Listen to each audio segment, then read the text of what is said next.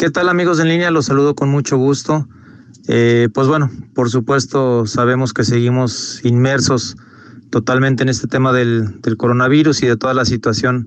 económica que, que, conlleva. Ya se acaba de anunciar oficialmente el eh, quinto trimestre consecutivo en el cual ha decaído la actividad económica en México, por si todavía había algunas dudas respecto a si estábamos en recesión o no, pues bueno, creo que no puede haber eh, mayor comprobación que, que esta. Ya son cinco trimestres, es decir, prácticamente un poco más de un año, un año con tres meses consecutivos con crecimiento negativo, es decir, en donde la economía en su conjunto de todos los bienes y servicios que produce el país ha decaído trimestre tras trimestre. Esto es un indicador,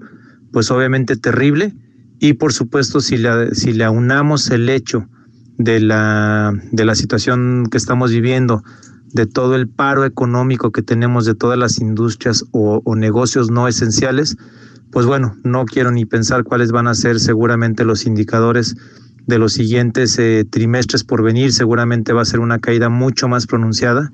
que a la que hasta ahora hemos visto. Y hay que decirlo, por supuesto, este es un problema no solo de México. También se acaba de publicar el dato en Estados Unidos y también de la misma manera tuvieron un crecimiento negativo, mucho más allá de lo esperado por los propios analistas. La verdad es que este tema está siendo un disruptor negativo que ha sobrepasado incluso al peor de los pesimistas,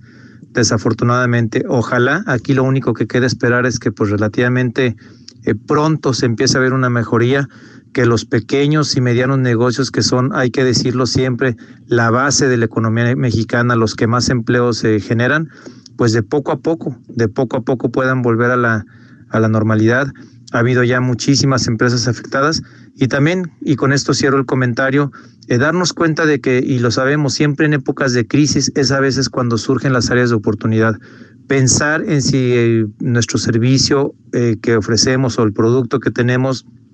si, si dentro de esta coyuntura y dentro de este terrible panorama que estamos viviendo, quizá puede representarnos en algún área de oportunidad, si podemos flexibilizar nuestro servicio de tal manera de que lo hagamos a domicilio o si nuestro producto lo podemos canalizar a través de otras fuentes de comercialización y también llevarlo a domicilio. No sé, es ahí donde entra un poco la inventiva, la creatividad y el saber o poder o por lo menos tratar de encontrarle caminos alternativos a los que siempre comercializamos algo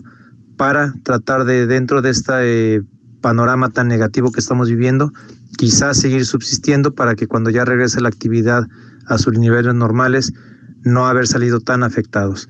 Vamos a seguir monitoreando, por supuesto, este tema, pero por lo pronto irnos con este par de noticias pues negativas, que es el decrecimiento en Estados Unidos y la confirmación también del decrecimiento negativo en, en México. Hasta allí el comentario, me lo localizan en Twitter a través de Geras González. Hasta la próxima.